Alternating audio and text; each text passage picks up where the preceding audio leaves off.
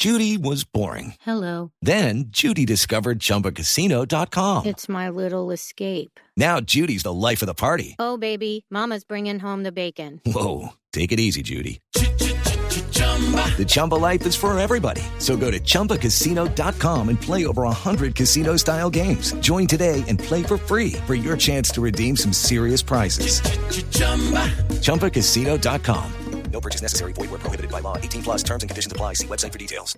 Y de esa alta temperatura vamos a las frías calles de Bogotá esta madrugada con las noticias que tienen que ver con dos homicidios, dos asesinatos que fueron cometidos durante la noche de Halloween, uno de ellos en la localidad de Ciudad Bolívar.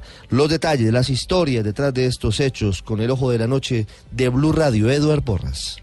Ricardo, muy buenos días, buenos días para todos los oyentes de Blue Radio. Celebración de Halloween desmesurada, celebración de Halloween con mucho licor. Se presentaron dos muertes violentas, persecuciones de la policía a los jóvenes que realizan piques ilegales, a otros que luego de provocar accidentes y dejar personas lesionadas también escaparon. Pero comencemos precisamente con lo ocurrido en Ciudad Bolívar, una muerte violenta en medio de la celebración, un hombre que fue impactado en varias oportunidades, fue llevado al hospital de Meissen donde falleció y el otro caso ocurrió en la localidad de Rafael Uribe donde dos amigos estaban tomando una selfie, estaban disfrazados, al parecer uno de ellos sacó un arma de fuego, les pareció muy gracioso tomarse fotos con ese revólver, pero resulta que en medio de la fotografía el revólver se disparó y allí falleció el hombre de 35 años, Edmit Gamboa González, quien fue remitido inicialmente a un centro asistencial, pero minutos más tarde falleció.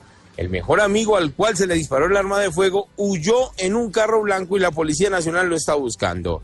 El otro hecho de la noche tiene que ver con las personas en estado de embriaguez que arrollan en el sector de Nueva Castilla a una mujer, emprenden la huida en su vehículo, golpean un taxi, los taxistas los persiguen y fue muy cerca la avenida Boyacá con calle 12 donde los interceptan, pero hasta allí llegaron los familiares de la mujer lesionada, quienes con piedras y palos destruyeron el carro.